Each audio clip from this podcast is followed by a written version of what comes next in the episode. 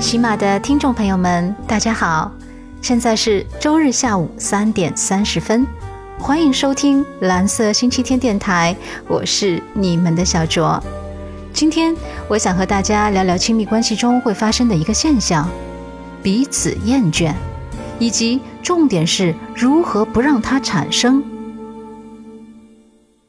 当我们和自己非常喜欢的人在一起时，脑子里经常会出现一些冒着粉红色泡泡的问题，比如，嗯，我还挺喜欢他的，不想那么快厌倦他，或者，唉，我得好好想想，有什么办法让他对我爱而不衰。想要从对方那里获得更多的爱。想和对方建立更深层的关系，在我看来是一件嗯既自然又珍贵的心愿。心理学家们呢认为，爱的深层关系包括以下四个方面：一、互相吸引，渴望彼此；二、有亲密感，性关系和谐；三、能够积极面对摩擦和矛盾；四、彼此忠诚，能够应对第三者的影响。嗯，当一段亲密关系具备以上几个方面时，你自然就会成为他最重要的那个人。那今天我们就围绕这些重心展开讨论，有助于加深彼此感情的六个小方法。第一个，给彼此制造一些距离，让欲望有生长的空间。或许啊，你此时正爱得热烈，恨不得天天和他粘在一起。但如果你们生活的轨迹过于重叠，容易让对方对你的一切都习以为常，降低对你的渴望。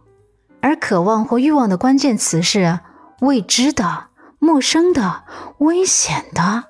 正因为不可预测，它才显得诱人。因此，想要增加自己对对方的吸引力，你需要和他偶尔拉开一些距离，给欲望生长的空间。那这里说的距离不一定是空间上的距离哦，你们可以有一些时间分开行动，和各自的朋友聚会，或者是处理自己的事情。另一种方式就是，嗯，你们待在同一个房子里，但各自干点自己喜欢的事情。重点是在这段独立的分开的时间里，你们有了一些对方所不了解的发现和体验，或是萌生了一些新的思考。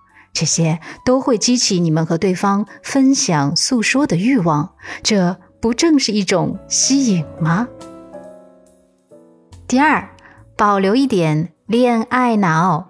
现在的社交平台上，“恋爱脑”早已经成为一种贬义的形容，常常用来吐槽那些满脑子都是伴侣的人。但研究发现呢，一些恋爱脑行为反倒是感情好的证明。探索中发现啊，那些结婚超过十年仍然觉得自己在热恋的人们，他们的日常中都会有以下这些类似的行为，比如他们对伴侣的看法仍旧是积极的，还有他们会在和伴侣分开时想着对方，再有他们会有表达抒发自己深情的举动，还有呢，他们和伴侣保持着持久不腻的性生活。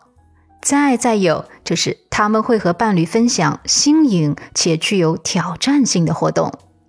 对照一下啦，你对你的伴侣的态度和想法中了几条呢？不论是时刻想着对方，还是抒发自己深情的举动，这些行为似乎都很符合我们对恋爱脑的定义。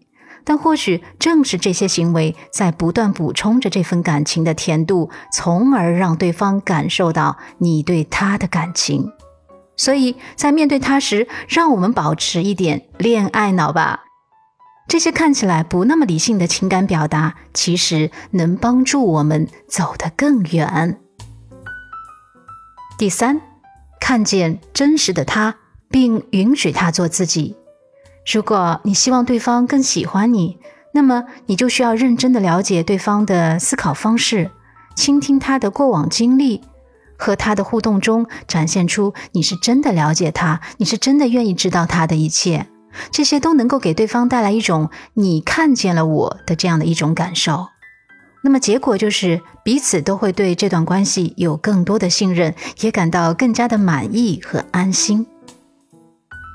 第四，有矛盾时也要保持平等和尊重。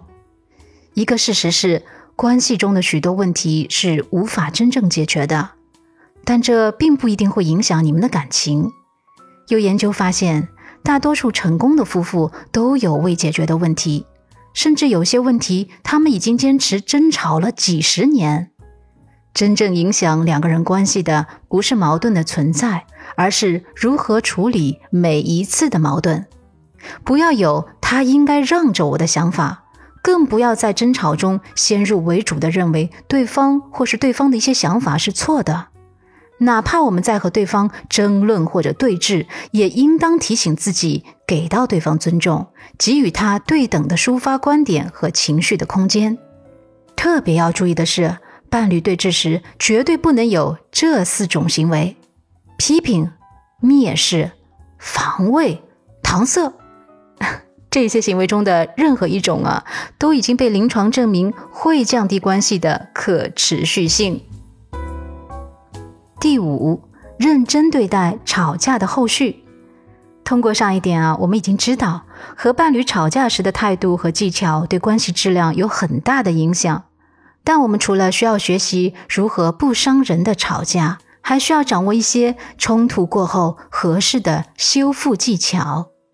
不过，如何在冲突后进行关系的修复，很多人都走入了误区。冲突过后，过多的自我表露没有办法传达亲密感，相反，还常常可能因为在表露中重申自己对冲突的立场，导致负面情绪卷土重来。也就是说，吵架后写小作文抒发自己的心声，不仅难以起到预料中让对方感到自己的诚意带来的修复作用，甚至还可能火上浇油。那么，怎么做才能有效的在冲突后和伴侣修复关系呢？一切的前提是你们需要先冷静下来，然后你可以和他一起对争吵时自己的过激言行承担责任并道歉，然后以第三人的视角进行复盘，看看能否重新理解问题的源头。最后一定要保持一个开放、平和、接纳的态度。认真对待吵架的后续，能极大程度的减少矛盾给你们带来的消耗，并且能够让对方对你们的关系有更多的信心。这就是为什么有些夫妻越吵越恩爱的原因啊。